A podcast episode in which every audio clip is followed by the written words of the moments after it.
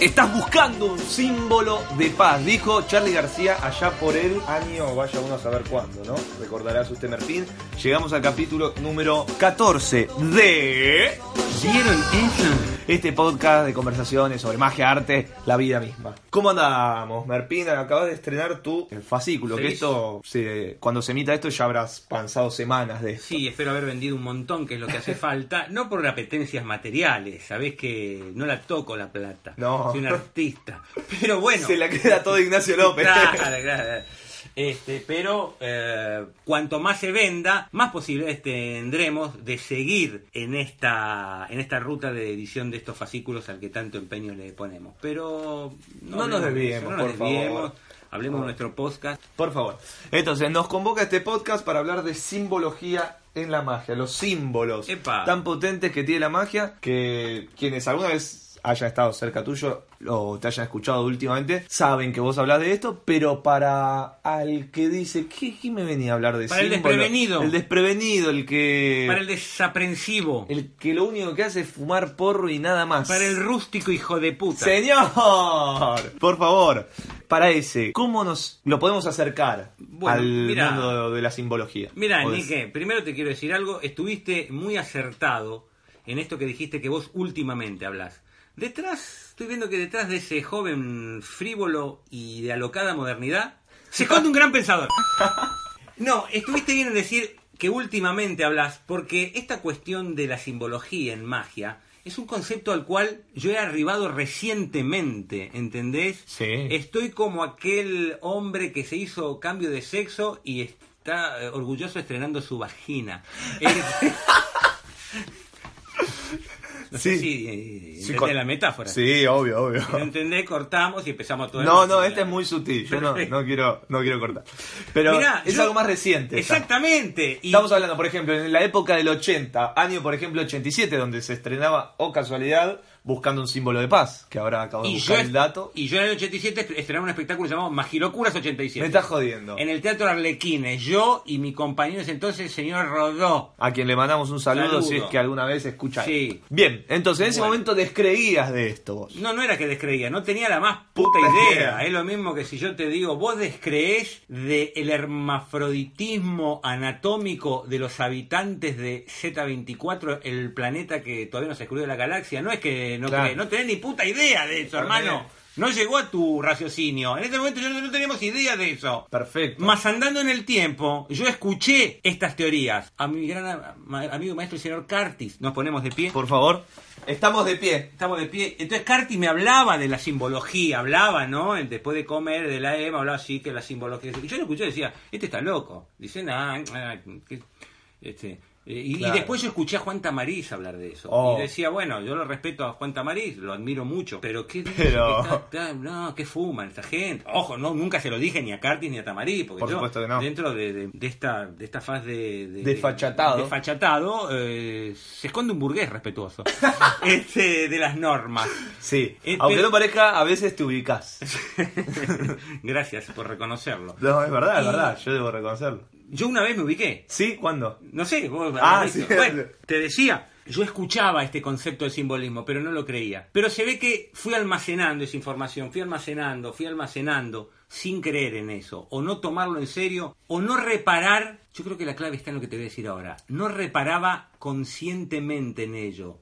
Lo que no quiere decir que el inconsciente Está- estaba trabajando, ¿entendés? Claro. El inconsciente siempre trabaja, Nique, ¿entendés? El inconsciente es como ah, un este trabajador indocumentado con una cadena eh, amarrado a su máquina de coser. Como cuando llegamos a un salón a hacer un show y las servilletas ya están dobladas. Y vos, sin darte cuenta, hubo alguien que estuvo toda la noche doblando esas servilletas. Seguramente un trabajador indocumentado. Exactamente.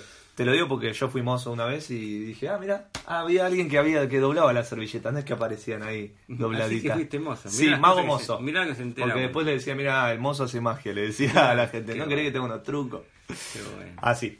Perdón que me desvíe.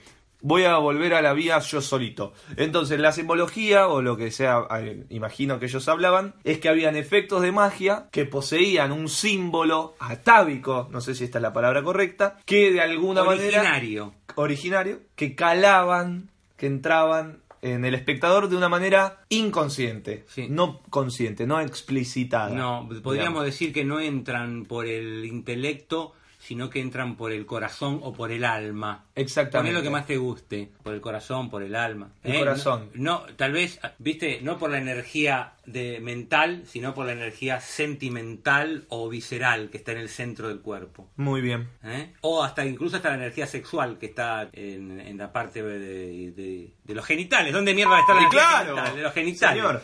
Bueno, eh, te decía, todo este tipo de, de conceptos yo no los quería creer, pero se ve que iban anidando en mi inconsciente. Hasta que no va, que una vuelta, vaya uno a saber por qué, no sé por qué, de golpe se me presentó la baraja. Ahí Se me está. ordenó y tuvo una noche una revelación, loco. Tuvo una noche una revelación. una revelación. Ya sé que Tantos años de acumular juegos de Henry Evans hasta que un día decís, mira, con este puedo hacer algo. Todavía no nos sucedió con... no entendiste la metáfora. No, la verdad que no. Eh, pero bueno, Viste que los magos uno compran juegos de Ah, Henry sí, Evans, viste, sí, compran, sí. compran y decís esto y nunca los usás y acumulás, acumulás ahí. de Henry, claro. Y no es que uno compra juegos de Henry, Henry te los vende. Eso. Es diferente. Bueno, le mandamos un saludo a Henry. Por favor, maestro, gran, maestro. Gran amigo y gran maestro, admirado Henry. Bueno, entonces esto... ¿En qué no me podés hablar al tiro, con pelotudez me sacaste del track. Corta. No me acuerdo cómo fue, pero me acuerdo que estaba una noche y de pronto dije, se me bajó toda la información, claro, esto es la simbología. ¿Querés que entre en detalle? Por ¿Querés- favor. ¿Te gustaría escuchar Me- intimidades del artista? Yo creo que fue en el año 2008. Yo estaba pasando una época eh, muy mala eh, de mi vida en cuanto a la salud psíquica. Bien. Y claro, eh, tanto en, en la salud mi actividad es practicar magia, pero en la enfermedad Sí. mi actividad era justamente practicar magia porque me libraba de los padecimientos Claro.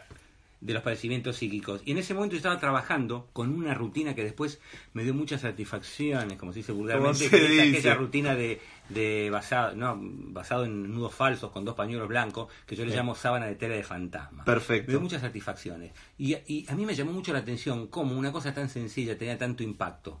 Y yo lo fui probando y lo fui probando y después venía a mi casa y lo trabajaba y lo probaba y lo trabajaba. Y Durante este año, No, en el año. 2008. Cuando Claro, por eso, durante ese año. Sí. Estamos ah, hablando pleno gobierno kirchnerista, ¿verdad? Y Cristina. 2008, claro, el primer mandato de Cristina, claro, Mira, y en plena y no, y en el 2008 fue una una época de crisis, el conflicto con el campo, me acuerdo que en esa época eh, me acuerdo que en ese, mirá vos cómo me acuerdo, en esa época Buenos Aires estaba llena de humo, ¿te acordás? En marzo del 2008, Sí, que tuvimos como 10 días llenos de humo. Entonces Cierto. era muy loco, yo total y absolutamente loco de la cabeza, ¿no? deprimido, este, tomando pastillas, eh, a- a- a- Hace- t- trabajando con esos nudos que no me salían, No, tratando, tratando de, enfermo, de- tratan- tratando de armar esa rutina, porque mi amigo Federico Ludueña me había regalado los pañuelos y, y no se podía salir a la calle porque estaba lleno de humo, era como una atmósfera irreal. Yo estaba con pastillas, no sabía si estaba viendo en la realidad, en la fantasía. Prendías la televisión y veías a gente este, puteando a Cristina parando el país en el campo por el asunto de- de- de- del campo. Bueno, de en todo ese caos, a mí me salvó justamente lo que me salva siempre, el arte, la magia, practicar mis efectos, presentarlos, trabajarlos. Y ahí se me reveló. Gracias a la magia que nos ha dado tanto. ¿Sí? Hubiera dicho Violeta Parra si se hubiera dedicado a la magia, claramente. Entonces ahí descubriste. no sé, se me reveló el, el misterio de la simbología. Entendí que eso pegaba tanto, ese juego de, de los pañuelos, porque tiene una simbología oculta. A partir de ahí, todo lo demás fue rodar, coser y cantar. Esa. Todo se me vino por añadidura, doña pura, ¿entendés? Y entonces, tanto es así que, ahondando y cabalgando sobre ese tema, me di cuenta de una cosa increíble. Como diría el tema este de los famosos calles. Mal. Una revelación. Eh, ya sé qué quiero en esta vida. Desde el departamento de postproducción nos negamos a poner una vez más la canción, eh, ya que lo hicimos antes sin habernos dado cuenta que existía esta mención. Además, el tema es de los auténticos decadentes. Quiero seguir mi vocación. Y mi vocación entonces fue eh, ser muy fiel al concepto de simbolismo en la magia. Rápidamente, instintivamente, como aquel niño que no sabe hacer nada, pero encuentra que frotándose el pene encuentra placer. No, no, no, descubre señor, La señor. masturbación. Sí. Me di cuenta que de verdad lo único que funciona es el contenido profundo simbólico de un efecto. Lo demás eh, es lo demás. Lo central es eso. Es más, a tal punto soy adepto a esto que si vos me preguntás, ¿el simbolismo existe? ¿Te puedo hacer una pregunta antes? Sí. ¿El simbolismo existe? No solo que existe, es lo único que existe. Ya acá se podría cerrar el, el podcast prácticamente porque Pero es- puedo agrandar, con perdón del término, el concepto. te puedo combatir antes con, con gente que descree del símbolo, llámese nuestro admirado Marco, por ejemplo, o preferís desarrollar esto y después ya conversamos de lo que dice Marco. Como para dar distintos puntos de vista, ¿verdad? Sí. Eh, ¿Qué querés? No, no, no, te voy a desarrollar el tema. Dale, Después desarrolla. hablemos de detractores o los que no abonan a este concepto. Que está bien, cada uno puede abonar o no. Yo Obvio. lo abono a rajatabla y, de- y a pie juntillas. Eh, pero no es nada descabellado, porque vamos a ver una cosa. Vamos. ¿Qué es lo que funciona de una canción, de un poema? Lo que te llega al alma.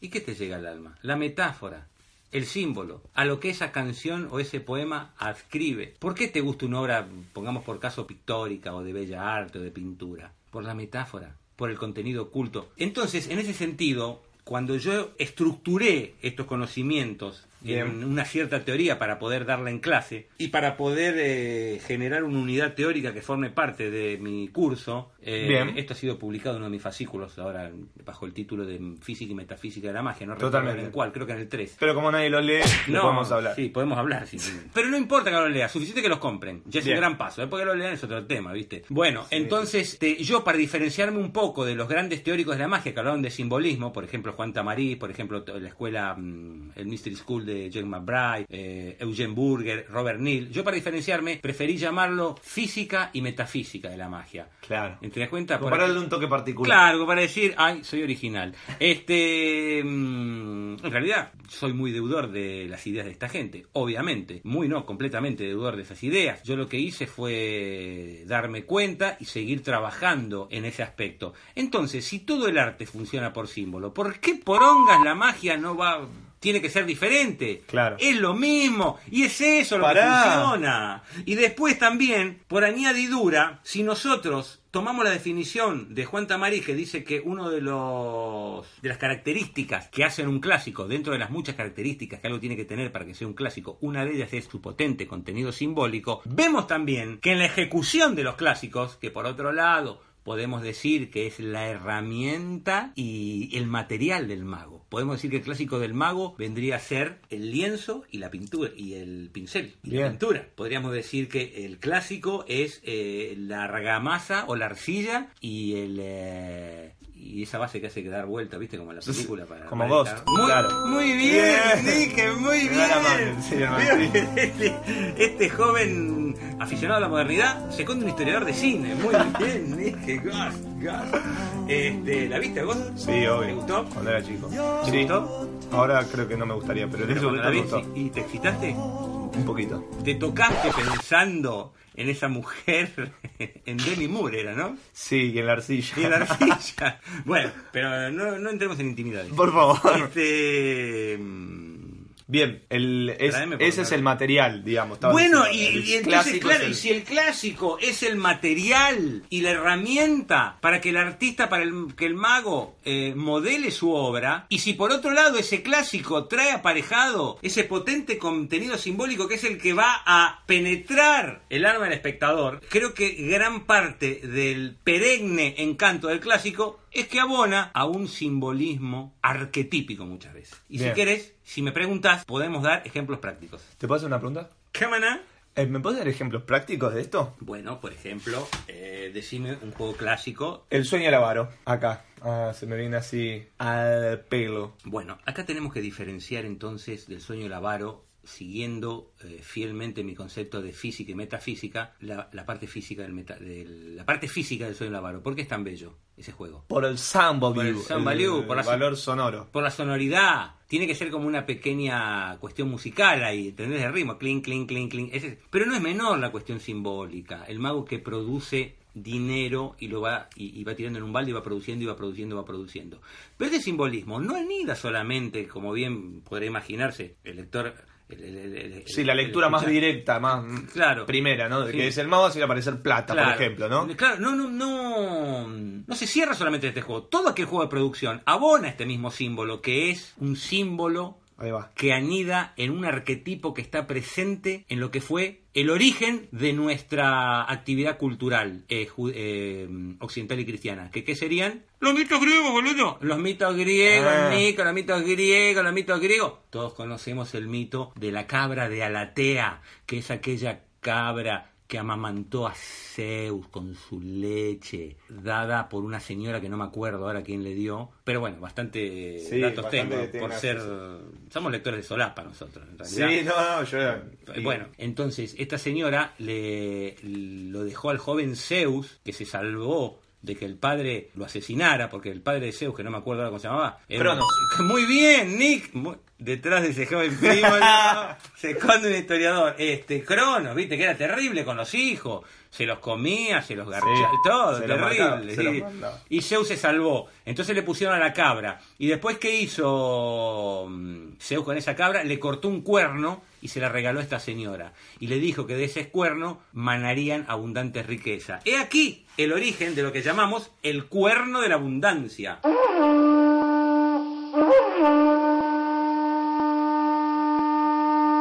cuerno donde permanentemente manaban riquezas y, y alimentos. Símbolo que está presente en mucha iconografía, en la historia, en escudos, en, en, Totalmente. en escudos de los países, en varios países aparece el cuerno de la abundancia, también llamado cornucopia. El cornucopia. Claro, querido, ahí, ahí, ahonda el famoso símbolo de del sueño del avaro. Y de tantos, y de otros. Y de que otros. Puede ser, eh, ¿podrías comentarnos? Claro, la Lota Bowl, como bien nos acá Cota Doliken, que está... El fantasma de Oli Kent. Sí, está acá. Eh, la Lota Bowl, ¿no? La, aquella, aquella cántaro que, del cual mana agua permanentemente.